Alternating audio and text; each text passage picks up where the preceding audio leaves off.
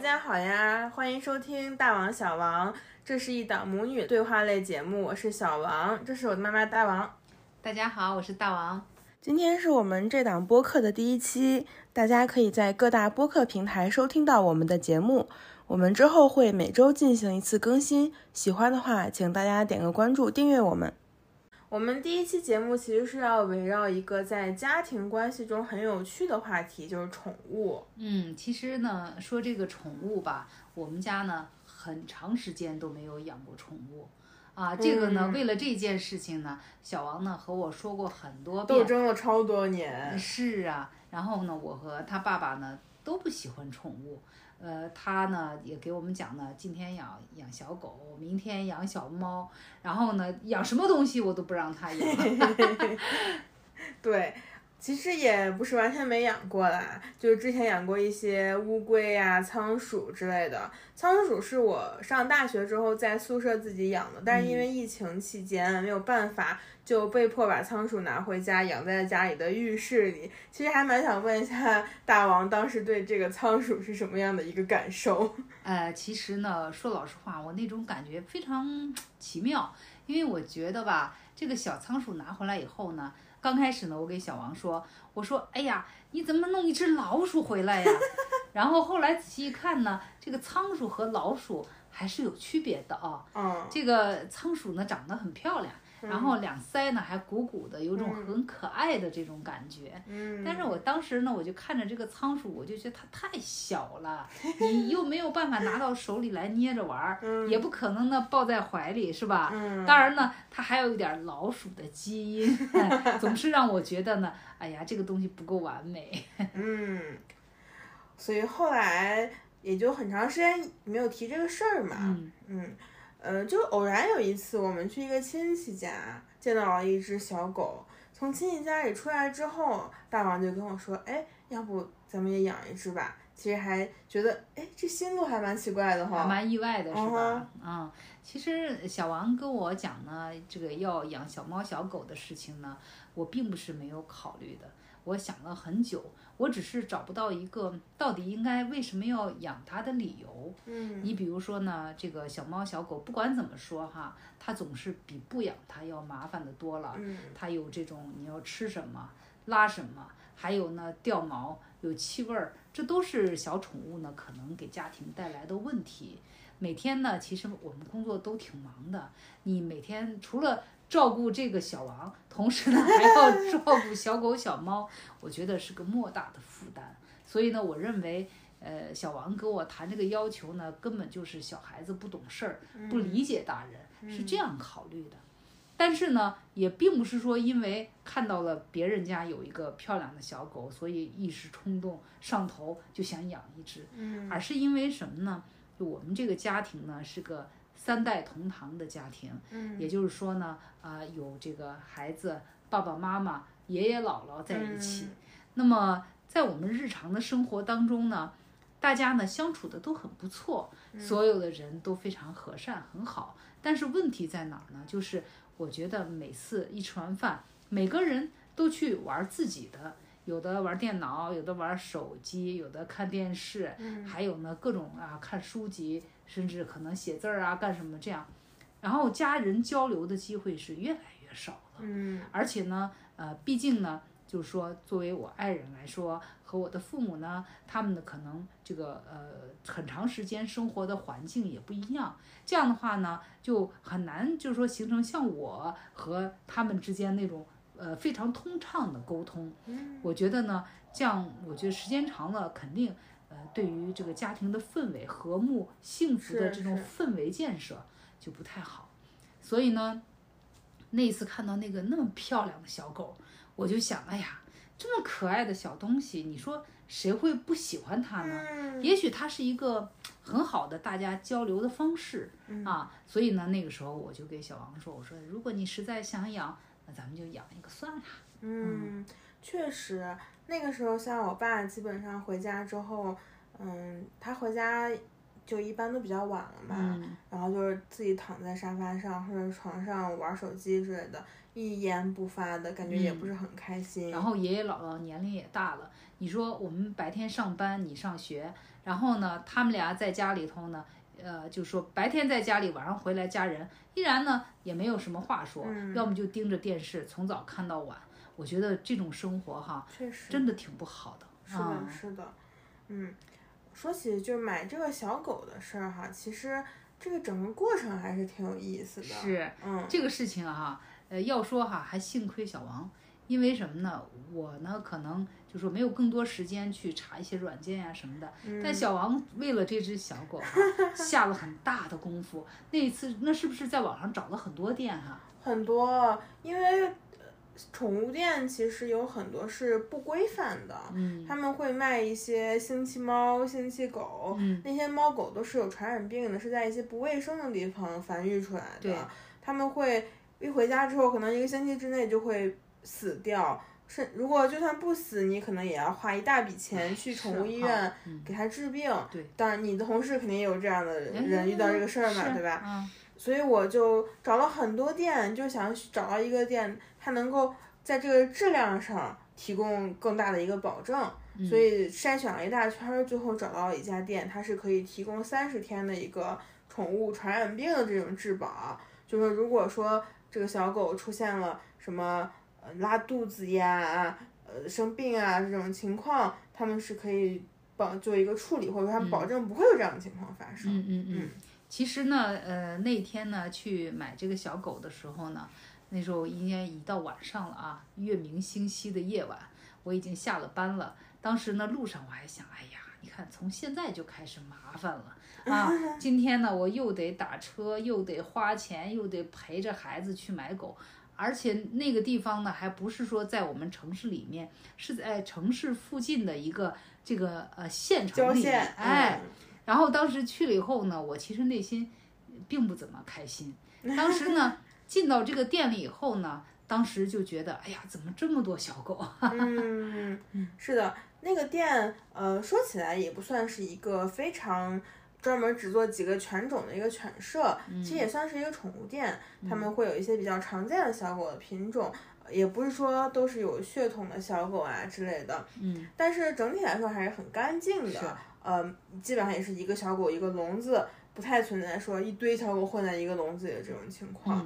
那天呢，咱们进去的时候，我记得好像有一些小狗哈，就躺在那儿睡觉不理人，嗯然后还有一些小狗呢，看着也精神不是很好。就是这个雪纳瑞犬，这个咱们现在带回来这只小狗哈，嗯。当时呢一进去，它眼睛就可亮哈，盯着咱们。嗯还有呢，就是使劲的撞笼子，撞哐哐响。嗯哎，当时我就感觉这小狗身体已经很好。我个人是比较喜欢这种很活泼的小狗的，嗯对。而且我之前其实也做过蛮多功课的，嗯可选的品种，因为因为大王很讨厌家里头有毛嘛，所以可选的品种也就是像泰迪呀、比熊啊、雪纳瑞这一类的。雪纳瑞也是我个人比较偏好的一个小狗，所以这只小狗可以在一定程度上算是正中下怀吧。嗯，那个雪纳瑞呢，我觉得它长得也挺好看的。嗯你看它那个就是黑白相间的这个毛色哈，嗯还有就是你说的不掉毛的问题。嗯另外呢，其实我对狗哈研究非常少，我当时的想法就是热情、可爱，嗯，这样的话呢才能调节我们的氛围，大家都喜欢它才可以嗯。呀、所以呢，当时我就看上这只小狗了。嗯。看上以后呢，当时店主也不错，呃，给我们把这个小狗抱出来。当时我记着，呃，我们家小王呢是两个手捧着这只小狗，嗯这只小狗呢，当时身体很小，到毛很长，然后把眼睛也盖住了，就像手里捧了一堆毛线的那种感觉。一个小毛团儿，啊，然后完了以后呢，店主呢还送了我们一大堆，就是专门小狗便便用的啊，就铺在底下的这个纸垫子嗯，啊狗，粮，是是是，还给一些狗粮。然后我们回去的时候呢，其实走到路上才发现，两个人 根本没有注意到一个大问题。是我们忘记问这个小狗到底是公的还是母的。然后把小王吓得赶快掰起屁股就看。对，因为当时我就是想带一只小母狗的，嗯没想到，哦吼，它真的是一个小母狗啊我当时就觉得喜上加喜，双喜临门。这两个粗心的人。然后呃，有了这只小狗呢，其实后来呢，我们也在考虑给它起一个什么样的名字。嗯，然后呢，后来呢，我们这个经过讨论以后呢，小王给起了一个很绝妙的名字。对，我们决定叫它私密。就是呃，大家可能知道经济学它的开山鼻祖叫做亚当斯密嘛，啊，嗯，我本人就是学经济学专业的，那为了致敬我们这个呃这个经济学之父，所以把我最喜爱的小狗给它赋予了经济学之父的名字，我们就叫它私密。是是是，这也是我原来呢给这个小王说过这个话，我说呃有一个学法律的朋友，他养了两只小狗。呃，一个小狗呢叫宪法，一个小狗呢叫民主，所以我就觉得这个现在哈，呃，这个有有一点知识的人是不是都喜欢把这个小猫小狗宠物哈和自己学的专业联系起来？是是啊，是是。所以我觉得私密这个名字呢，当时小王起了以后，我觉得它很独特。嗯。哎，别的人没有叫这个的，否则你说叫些什么？豆豆呀，东东呀 跳跳，毛毛，所以有时就有可能你一叫满院子小狗来好几只，豆豆小小小狗里面，都有可能。所以呢，我就想着，哎，私密绝妙。所以呢，我们这个小狗呢，就是这个名字就定下来叫私密了。然后呢，我后面我就想一个问题，这这么小的一只小狗，它能有什么智商啊？所以我说它什么时候才能知道它自己叫私密呢？那一天呢，我就特地呢就说想试一试，我就哎私密你过来，来我给你吃点东西啊，私密你好可爱呀，我摸一摸你。结果你猜怎么着？我觉得这个小狗，我真是低估了它的智商，半天它就知道它叫私密。你只要一叫私密，它马上眼睛就看着你，耳朵也立起来了，然后就跑过来。所以我觉得哎呀。真的是这小宠物啊，真的是智商很高的，很有灵性的。其实动物并不是那种很傻很蠢，嗯，没有任何判断和智力的一个东西。尤其是狗，狗简直太通太通人性了，绝了，真绝了。就是，然后后来呢，我也发现啊，其实呃，它也不完全知道它是叫私密，应该说它最重要的是知道你后面落落雨最重的那个字，也就是密。哎，你叫私密也罢，密宝也罢，保密也罢，臭密也罢，它只要听见有蜜，马上就过来了。是的，是的。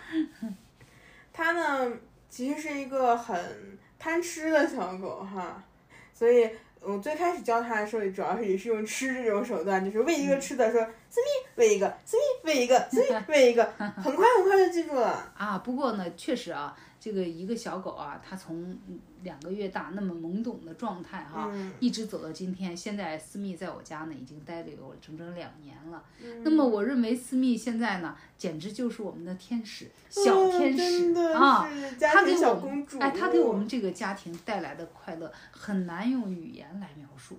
所以呢，我和小王就决定呢，我们要专门做一期节目，专门讲讲我们这个小私密变成的这个小天使的这个过程。嗯。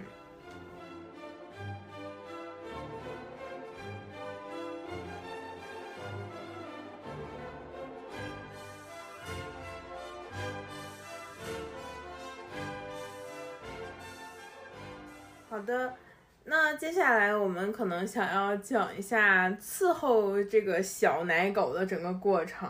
嗯，这个过程呢，其实说心里话，我觉得蛮复杂的，超出了我对呃来这个呃养一只小狗它的麻烦的这个这个极限。嗯，因为我觉得呢。呃，我对养一只小宠物，特别是一只小狗，过去是没有经验的。嗯，啊，那个时候呢，既然小王说了，拍着胸脯说这个责任全部我来担当，于是呢，我确实是信以为真，所以呢，我就全部推给小王了。然后我才发现呢，原来这只小狗呢，不不管它是呃吃东西呀、拉呀，或者说是啊这个平时呢它的这个生活作息呀，甚至可能它生病啊什么的，这些我居然真的都没有考虑过。嗯啊，这个基本上都是小王在处理这个问题。是的，实际上大部分问题我也是有考虑过，但是实话讲，它确实也超出了我。对于宠物的这个认知程度。嗯是对，我们没有这个呃经验嘛。很大程度上到后后面有一些时刻，完全是靠这个责任感在支撑。不错不错，给你点个赞。因为我觉得，嗯、既然你养了它，嗯我们还是要好好的去对待它嘛，那当然，不能说是哦嫌它麻烦了，我就用一种很残忍的方式去对待它，或者说是把它送给别人，这是我不我不可以受，我不接受，受的。我也接受不了。那首先就是从吃的部分来说，小狗的话，呃，思意还比较好，刚来的时候已经是基本上是可以自己吃狗粮的一个状态了。嗯但是小狗毕竟肠胃还是比较脆弱嘛，嗯所以有时候还是会给它，比如说泡一下呀，或者怎么样，要不然它可能有点吃不进去。不是不是，我在这儿我问你个问题啊，嗯因为在我的印象里啊，就是嗯我年轻的时候，我身边啊很多的家庭养小狗啊什么的，我觉得他们就买一些什么鸡肝儿呀、猪肺呀、嗯什么这种东西，嗯自己在家哈就不加盐煮熟了，然后切成片儿，或者是呃细致一点儿的人弄成沫儿，然后嗯给小狗吃。呃，现在狗粮当然很方便哈，嗯但我就不知道。那你说像那样的东西更有营养呢，还是狗粮比较营有有营养一点？嗯，实质上来说，肯定还是自己制作的鲜食会对狗是最好的。嗯但是这个里头涉及到一个营养搭配的问题，对，就是我们要摸清楚说狗它到底需要什么样的东西，嗯每一餐我要给它提供什么，而不是说我把它喂饱了就行了。嗯就像人，你不能只吃馒头，不能只吃米饭，不能只吃肉，你嗯要掺着吃。但人他可能知道啊、我大概这个要吃的，那可能有些人都不知道。对但是狗它不会说，它不会讲说我吃这个舒服，这个不舒服，你得为它考虑这个营养的搭配。嗯所以你需要做很多的功课，这个需要大量的时间和精力，你才能够做出好的这个自制的鲜粮。嗯，那如果说我只给它吃肝儿或者肺，甚至是剩菜剩饭的话，其实不见得说，嗯，和狗粮相对于对比起来，对它这个营养的供应是更好。那如果只吃狗粮呢？嗯，如果只吃狗粮的话，只是说达到一我我个人认为哈，它是达到一个及格线吧，嗯，就是说可以满足它的一些需求，但当然也不是最好。嗯现在不是有些狗粮，就是说好像各种营养搭配的多么嗯完美嗯嗯这样，然后你买的稍微贵一点的，好像就更好一点，是不是这样呢？嗯，贵的狗粮只是说它制作的方式，或者说它选用的食材会相对来说更好一些，更有保障一些。但是狗粮它毕竟是一种呃方便，类似于方便食品的这种东西，，啊懂了，方便面，就像是人吃方便面，或者是吃压缩饼干，对，就是这种感觉。明白，嗯，它口味儿可能也就老是一个样子，对的没有办法调整。是的，是的。哎，也要说这方面啊，我觉得我们家小王现在也真是成长成专家了。我们家哈，就是养这个小私密哈，基本上吃的方面全靠小王来决定。而且呢，我们现在采取的是多种方式，比如说狗粮是一部分，还有、嗯还有平常的一些蔬菜、水果，对肉类，嗯还有一些，比如说像红薯、南瓜嗯这个肉类是要处理过的啊。对，是的，是要蒸熟。嗯就是生肉的话，一般还是不建议直接给小狗吃，因为小狗的这个肠胃它不一定能够接受得了这个生肉对。那咱们家好像是把它切成片儿以后，还专门弄了一个小烘箱。啊，全部烤成小干儿，有鸡肉干儿、牛肉干儿嗯。然后有的时候呢，呃，为了让思密好好吃狗粮，我们还把这些干儿呢，这个掰碎了和到狗粮里，让它一起吃。嗯，啊，就是私密的零食其实是我自制的，就是通过烘干的这种方式。嗯偶偶尔我也会给它煮一些鸡胸肉或者嗯蒸一些鸡胸肉，这样子、让它吃一些新鲜的食物，呃，对狗粮做一个补充吧。对。其实这些零食哈，也还有一个特别重要的功能，就是训练它。对，那肯定比狗粮好吃啊当然，这个嗯小狗狗在小的时候，你给它一粒狗粮，它也开心的到处乱转。但是后来挑了呀，它就知道，哎呀，狗粮不好吃啊！我嗯要吃那些小干干儿，要吃那种小零食，嗯它才能够听你的话。呃，小狗就是这样慢慢的被宠坏的嘛。是，呃，可不是被宠坏的，是慢慢的被教导出来的。其实呢，呃，小私密刚来的时候，最大的问题就是这个大小便的问题。嗯，这可能我估计很多家庭养小宠物啊，特别是刚开始养的时候，都存在这个焦虑。嗯，我觉得大小便的问题是对于我来说最最最艰难的部艰难哈也是嗯最最超出我想象的。这个都是你管的，我真的很佩服。但是我觉得你可以给我们的听众朋友讲一讲啊，这个嗯怎么样训练小狗啊，能够正常的按照你的要求大小便。嗯思密应该说进步很快的，没有，没有吗它？是一个好笨的小狗，在大小便这方面。是吗？那那你快讲快讲讲一讲。有一些人他会，他给小狗说你要在这个地方大小便哦。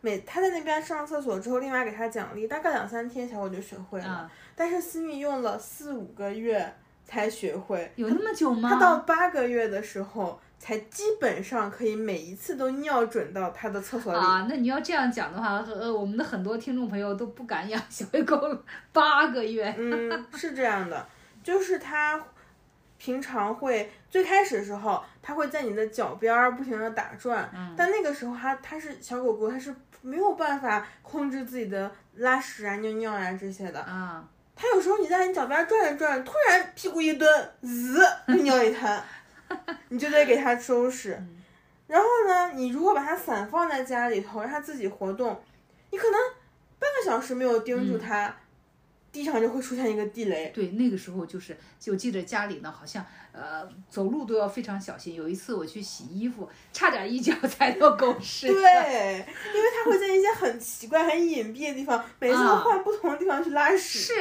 啊，防不胜防。对，嗯而且，嗯，我觉得教小狗狗大便、小便这个过程，还有一个特别重大的困扰，嗯就是你要识别它什么时候想大便、小便了。啊，对，是它有一些征兆，对比，如说呢，它闻地板哎使劲儿在地上闻，或者转圈圈。对啊但是小狗狗有时候它的那个动作没有那么的明显，嗯，它可能闻了两下，你刚想着说，哎呀，是不是要尿尿了？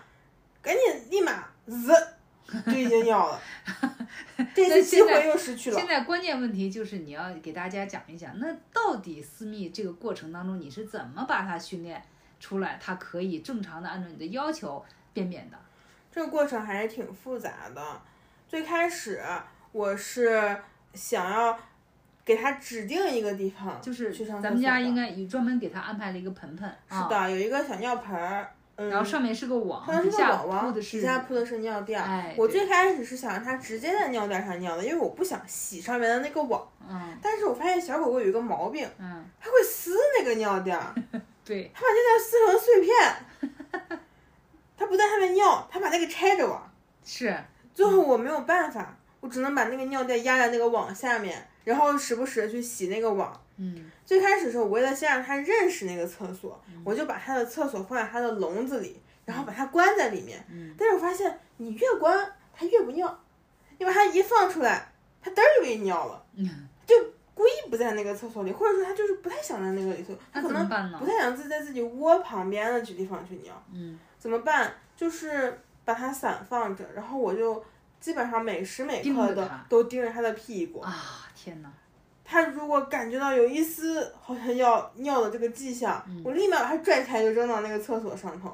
我只是记得，好像每一次啊，它要是尿对了地方或者拉对了地方，就给他喂一个刚才我们说的小干干，对啊，但是这个有个问题，就是小狗狗你奖励它那个时机是非常重要的，啊你必须要在它刚尿完、刚做完这个动作的时候，嗯你就立马奖励它，你不能说它都做完好一会儿了，然后你再奖励它，他怎么能够知道呢？哎，这个事情啊，我我我要插一句嘴，小王呢那个时候给我们全家人把这个知识呢都已经普及了，然后所有人都知道，一旦小狗狗在正确的地方拉完或者尿完，立刻告诉他，哎呀，思密真棒，然后给他奖励疯狂一个小肉，哎，小肉干儿，他是能听明白你在夸他的，嗯然后很快他这个事情呢，他就明白啊，我这样做就可以有干儿吃，对，但他好像也没有很快，就是是有很快吗？它就是很长时间。我觉得他好像在这个拉屎尿的地方，就是不知道他是倔也好，还是笨也好，就是学不明白。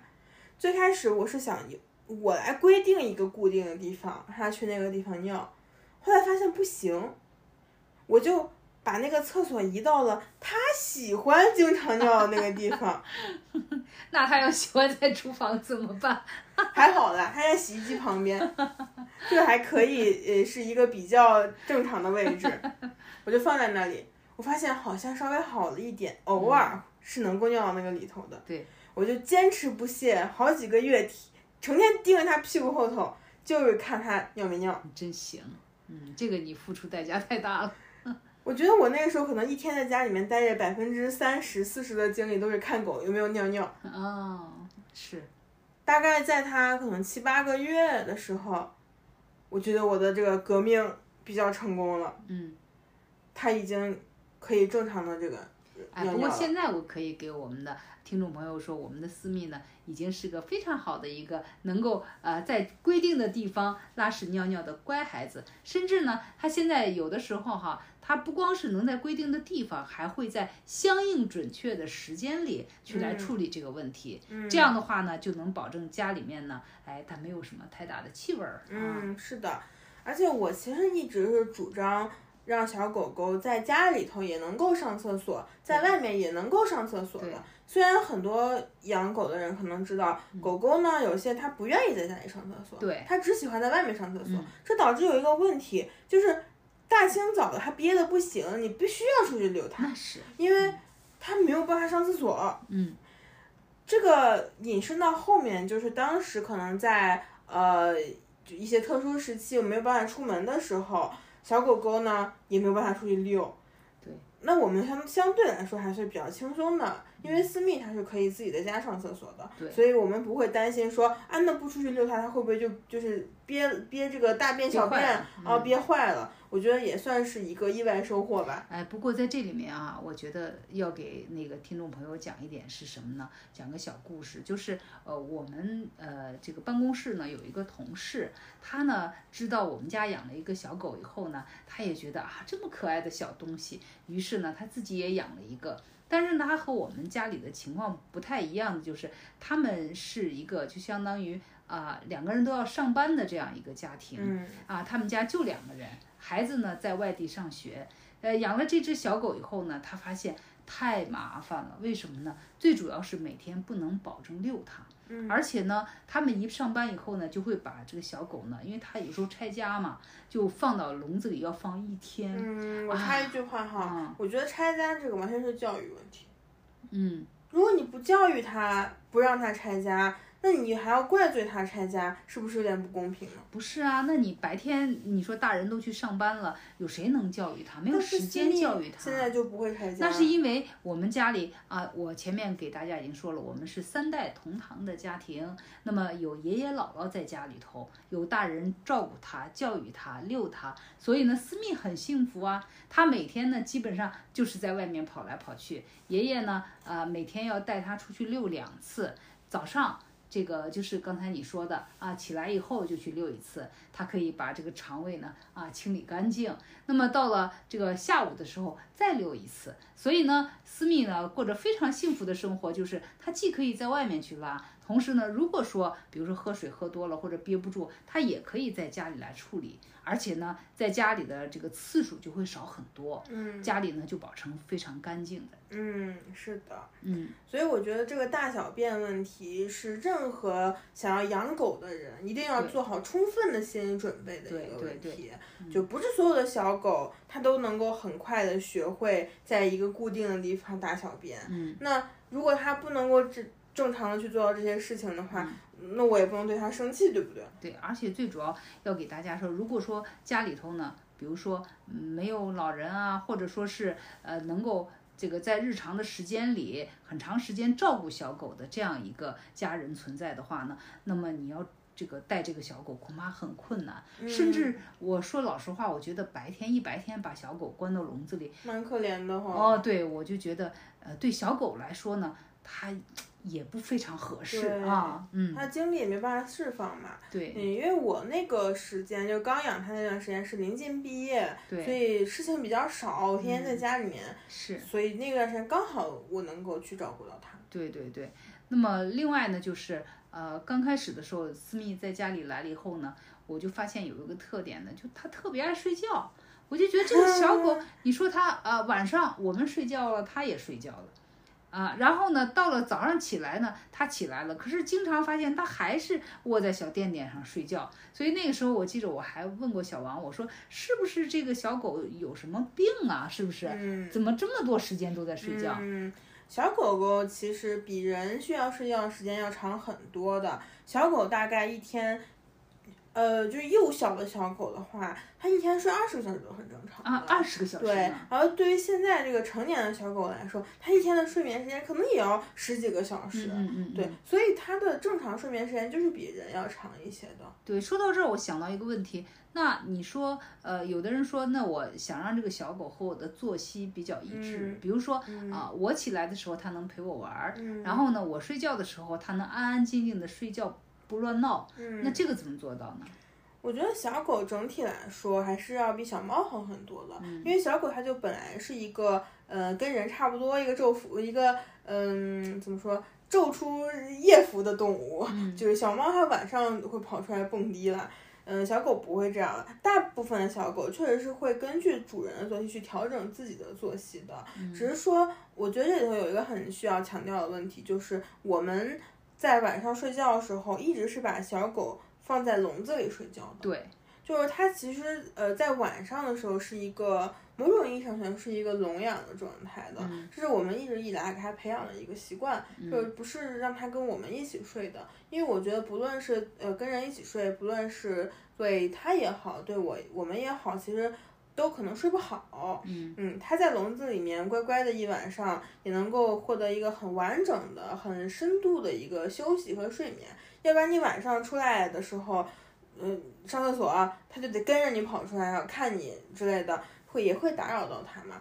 嗯，但是培养它在晚上在笼子睡觉这个过程，其实还是挺难的，怎么难呢？因为最开始小狗。它是很粘人的，它会很没有安全感。刚到你家，它希望能够跟人时时刻粘在一起。可能有些人觉得哎受不了，就一直让狗跟自己睡，这样就会导致狗大了之后，它也没有办法离开人。它晚上的时候，它也没有办法自己一个人睡觉。那最开始晚上的时候，其实我也，嗯，某种意义上狠了狠心吧，就是晚晚上把它放到笼子里头，它如果闹啊或者叫呀、什么的，我就不理它。然后或者是偶尔过来陪他一下，如果他稍微冷静下来一点了，我就走了。嗯，然后慢慢的，大概过了可能一周左右，我觉得他就适应了自己在笼子里头睡觉的这个事儿。对，嗯，就可能那段时间他也许会觉得有一点难受，但是现在我认为回笼子睡觉这件事情是非常好的，因为笼子对于现在的私密来说，就像是他自己的一个小房间一样。他平常白天的时候我们是不关笼子的，就是把笼子开着，白天的时候它自己也会回笼子去睡觉。我觉得是蛮好的，它对那个笼子它非常有安全感。嗯嗯，这个呢，我觉得很同意小王的这种说法，而且实践证明，思密现在呢，每天晚上回笼子睡觉，把笼门关上，它睡得特别的好，它就乖乖的，一进去就立马睡觉了。对，那么还有一点呢，就是好多朋友呢都非常的呃关心呢，一个小母狗它是不是该做绝育的这个问题。嗯。当时呢，我们是做了的。我对我们是做了的。那之所以我要这么选择，呃，其实我首先啊，我觉得给狗是否做绝育，这都是主人个人的选择问题。那做绝育对于狗来说，的确它是一种非自然的一种方式。对，嗯、实际上很多人说让小狗做绝育是为了让嗯让小狗好，比如说会有一些预防子宫蓄脓啊之类的这些作用。但是我个人还是认为，更多的来说，我们给狗做绝育还是为了我们自己，这个我们是承认的。是是，嗯嗯嗯，为什么要做？首先呢，是因为我并不想让这个小狗去生育其他的小狗。就是抱它来的时候就没考虑过让它去再生育。对，嗯，因为可能对于我来说，生育这件事情，就算是放在我本人人身上，我都会觉得它是一个很大的决定，并且会对这个母亲的身体会造成一些影响。呃，同时我的朋友也有一些人是让自己的小猫猫生了，之后小猫猫的性格就发生了一些变化，啊会变得比较敏感，比较有攻击性一些。我其实也挺害怕他的这个性格发生变化的。嗯，我觉得对于他来说，生育真的是一种快乐的事情吗？我不这么认为。我觉得生育，我觉得你说的是对的。嗯，我虽然是没有生育过的一个女生，但是你你是生育过的，能够理解。对就是小，我我觉得没有必要让小狗经历这种。这种事情很大。对，嗯嗯。第二点原因是，我觉得小狗让它生了一窝小狗之后，我没有办法处理怎么一些小处理因为它是我的小宝贝生下来的小宝宝，嗯我把它送人，我得挑合适的人吧，我不一定有那么多合适的、靠谱的、认识的人，能够让我放心的把狗送给他，因为我确信他能够好好的对待我的小狗狗。那如果说卖，我更加舍不得。卖了的话，我就没有办法去控制这个小狗以后的命运。如果说这个人他是一个不好的人，那我的小我的那个小小狗的小宝宝，他好可怜，好可怜。说到底呢，我觉得其实就是一句话：尊重每一个小生命。也就是说，我们今天讲的是一个宠物的话题，其实呢，延展开去就是。不，不论是小宠物还是其他的，只要是一个小生命，嗯我们都应该尊重它，保护它。从我们内心来说，也希望呢，啊，通过这种节目上的交流，大家呢能够确定这么一个观念，这样对所有的小宠物都是很好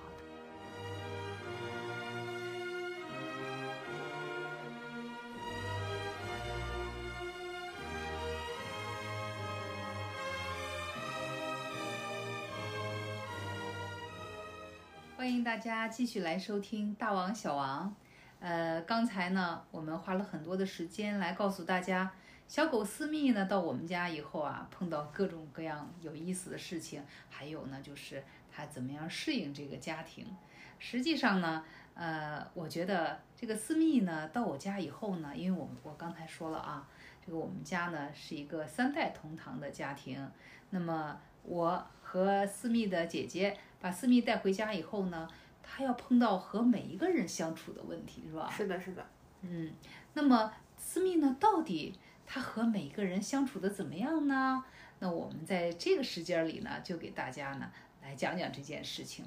其实我觉得，呃，是姐姐主导要把思密抱到家里来的。那姐姐说你是怎么想的呢？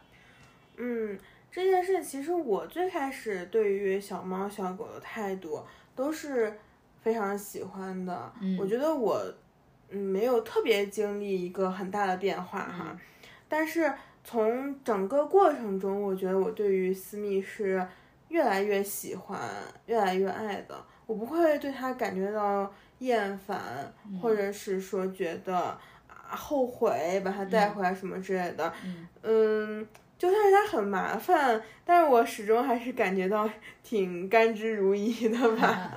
这点来说哈，我能做证明。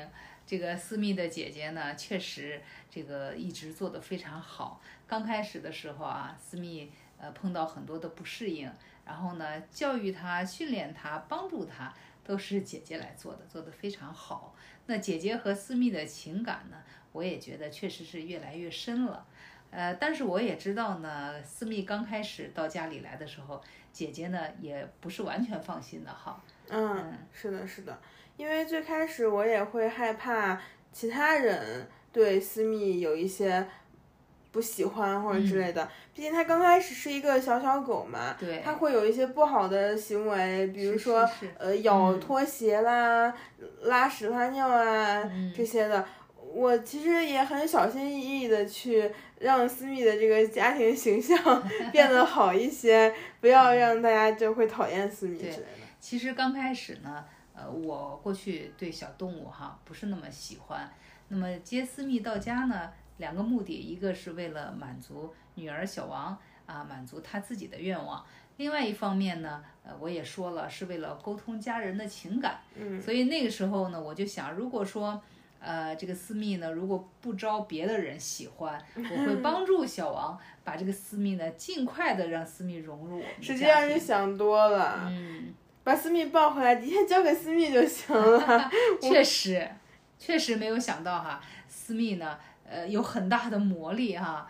呃，刚开始啊，我觉得这个私密到家里以后啊，呃，原来呢，叔叔是不愿意呃，就是接一个小狗到家的。叔叔就是我爸哈。嗯嗯，对啊，对我忘了交代了哈。嗯。就是呃，思密呢，呃，一直呢，就是呃，你是思密的姐姐姐，然后呢，我是思密的阿姨，然后你爸爸是思密的叔叔，接着呢是爷爷姥姥，是吧？啊，那么叔叔呢？刚开始是不同意接思密回家的，也是迫于我们两个给他的压力。后来松口了，说是你们接回来可以，但是我可不管。哎，对，就是这样说的，说了好几回呢。嗯。所以呢，呃，当时我就想着，哎呀，不用指望他了，他喜欢就喜欢，不喜欢好了。嗯。但是呢，没有想到现在和思密关系最好的就是叔叔。叔叔跟思密天下第一好。嗯，是。然后呢，思密呢，每天只要叔叔一睁眼儿，思密就扑过来，各种各种的啊，表示亲热。然后呢，叔叔那边呢，也是只要一进家门，第一件事就是找思密。然后平时没事儿呢，就抱着思密玩儿。呃，出差都不都不忘了打个电话问问思密干嘛呢？现在叔叔一打电话，先不问我们干嘛呢，先问思密干嘛呢？是是是，所以呢，从这个叔叔的角度上来说，对思密的这个态度啊。一百八十度大转弯，是的，是的。叔叔刚开始其实对思密，我觉得是又有一点害怕，又有一点不知道该怎么办的一个态度。最开始我教他怎么给私密喂食，他特别害怕私密会咬到他的手，我就跟他说：“你把零食放在你手掌心上，这样平着给他，他就不会咬到你手了。”叔叔自从成功喂了一次，后面就一发不可收拾。然后呢，每一次哈，只要叔叔一张嘴吃东西，思密就在旁边呢，眼巴巴的等着，摇着小尾巴看着。哎，对，然后呢，叔叔这个心软就忍受不了了，就会相应的喂上一点点。对，叔叔后来自己吃饭的时候，旁边还摆上思密的肉干儿，他吃一口，给得再给思密喂一口肉干儿。是啊。然后叔叔只要什么时候要是看着他心情不太好，你只要把私密抱过去，马上喜笑颜开。所以呢，这个和叔叔之间的这种情感，迅速私密把他就搞定了。是的。然后呢，还要讲啊，就是和爷爷，爷爷也是啊，也是产生了很大变化。最反对的。对。爷爷坐到那说：“我不同意。”是吧？对，说麻烦死了，养一只小狗这么多的事情。那个时候爷爷说的。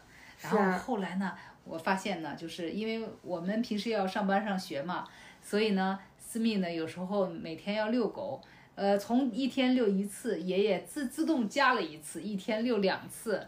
然后自从遛了私密，爷爷收获是最大的。爷爷首先在体重上产生了非常大的变化，对，遛私密。瘦了八斤，我看那八斤都长私密身上了。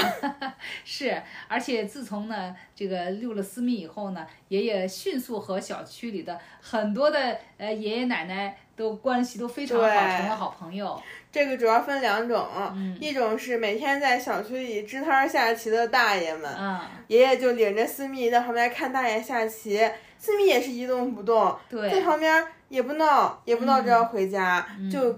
陪爷爷一起看着下棋。是。另外一批呢，就是小区里头经常喂流浪猫的一些女性。啊。啊，爷爷跟他们混的也很熟，现在。是，所以呢，还经常在一起要交流一下这个养猫养狗养狗的经验啊。是是是，有一次我去遛狗的时候碰到一个阿姨，阿姨说：“哎，你这狗是不是思密呀？平常是不是你爷爷遛着呢？”思密现在在小区里好有名。啊，因为爷爷每天遛的次数又多，而且呢和大家交流的又好。是是是是是，我们现在都是私密家的，就是。然后再说说哈，就说说姥姥。其实姥姥这个人呢，不是一个特别善于表达的一个人啊。做事情呢也很专注，所以平时呢姥姥看书啊，或者是呃这个上网啊，她都非常专注。嗯。结果自从思密来了以后，姥姥的变化也蛮大的，是吧？是的，是的。姥姥最开始其实是对小狗，我觉得算是最不当回事儿的一个人。嗯。她最开始私密有时候乱叫呀，或者乱拉乱尿呀，姥姥就经常会说把你送走，什么把你把你打一顿，什么什么之类的。虽然她从来没有真正打过哈。啊。但是现在姥姥看见思密走过来的时候，反应都是哎呀，宝贝宝贝，是不是？是，所以小思密哈，我就觉得，哎呀，这个小狗是不是有魔力呀？啊，你说我们家这些人呢，性格都很不一样，但是呢，这个小狗呢，一个一个把你们全搞定了。对，这印证了一句话：你只需要把小狗带回家，剩下就交给小狗好了。是啊，其实呢，我觉得有的时候啊，我们想到就人和小动物相处的这种方式的问题。是是是。其实我就觉得，呃，不是说哈，这个私密有多么大的能力，而是说哈，小动物身上哈，它有一些特质，这种特质呢，满足了人的心理需求。嗯，我觉得首先第一点就是小动物特别的真诚、真纯。嗯嗯嗯。它的那种情感是。不加掩饰的，没有条件的，对他喜欢就是喜欢，不喜欢就是不喜欢。他喜欢就来抱着你，你使劲舔你；他不喜欢的时候，他就不理你。是这样的，而且私密，你感觉哈，不管是他想吃东西，或者是想干别的，或者想和你玩什么的哈，他都非常直接的表达他表达的非常非常直接，哎，而且还很强烈。对，这样的话呢，呃，我觉得和小动物相处啊，人心里很轻松。你丝毫不用去猜测小动物它在想什么，你一眼就能看出它在想什么。它吃想吃，或者想玩，或者想怎么样，嗯，只是说你这个时候能不能去满足它的问题。是是是，而且我觉得哈，就是说小猫我没养过啊，我不知道。反正就私密这个小狗来说哈，它身上有一种东西呢，它也很执着。嗯嗯，怎么执着呢？就是。对自己的主人很执着，嗯啊，首先它非常能够清楚地认识到谁是我的主人，谁是保护我的，对啊，你比如说，如果你主人带它出去玩呀，干什么的，你在它身边，有一句话叫狗仗人势，它不管见到人还是见到其他的小狗，它都腰杆很硬，然后呢，想叫就叫，想闹就闹，嗯，哎，还有一点呢，就是。嗯，如果说你远远的啊，比如说呃，爷爷牵着小狗过来，他只要看到是自己的主人，不管是家里哪一位啊，他都兴奋的哈往前冲，然后两眼发亮。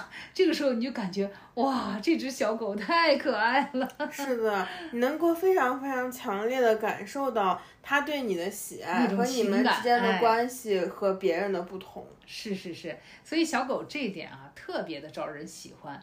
呃，还有一点是什么呢？就是说，他对于呃你对他的那种爱爱啊，他能够感受的非常强烈。你比如说呢，呃，像叔叔对他的爱，实际上呢，因为叔叔经常和他玩儿，然后呢给他干干吃，然后叔叔呢还喜欢呢，哎，经常抚摸他，跟他说话，所以呢，他对叔叔的爱呢就更多一点儿。这个分寸哈，他是能拿捏的。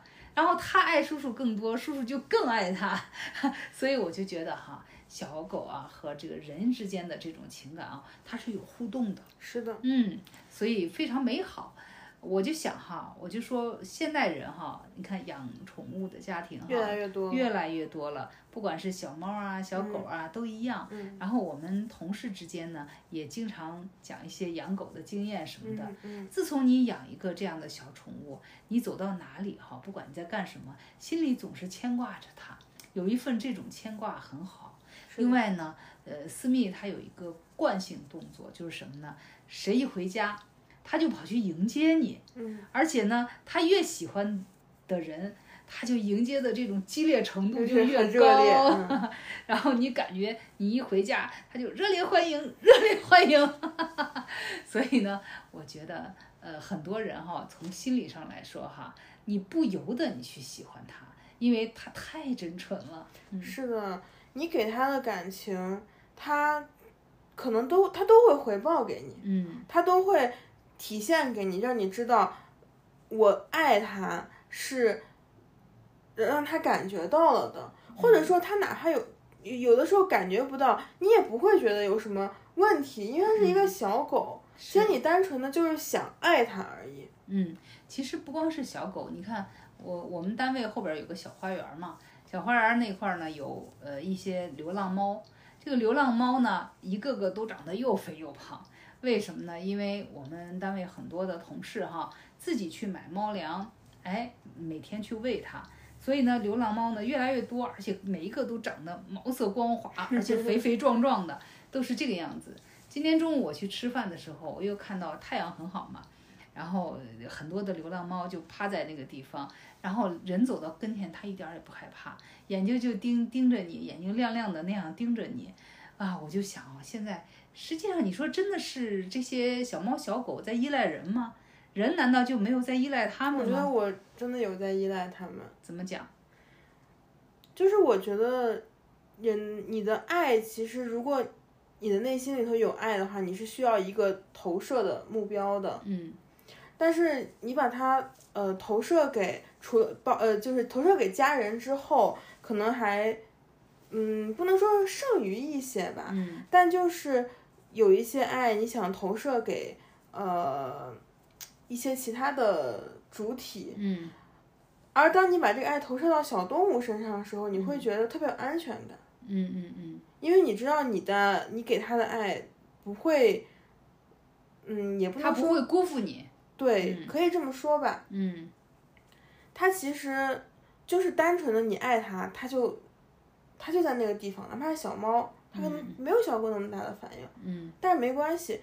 当你但是当你爱一个人的时候，你可能就会考虑说，他会不会不爱我，或者他会不会有看法。有看法，嗯他会不会在心里觉得我很傻，或者说是怎么样？但是你知道，小狗是绝对不会这样想的。嗯嗯，是这样的。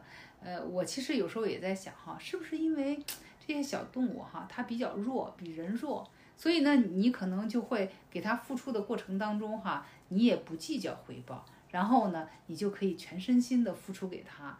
人有时候我发现哈，不仅仅有被爱的需求，其实人有爱的需求。是的，哎，你也希望把你的情感呢放在一个呃，就说实际上也是一种宣泄吧，嗯啊，嗯把自己这个情感付出给一个什么样的东西，嗯，我觉得这个也挺有意思的。是的，是的，是的。我们有时候其实并不是想要被爱，而只是想要爱别人，或者说爱一个小动物，爱一个什么其他的东西。是。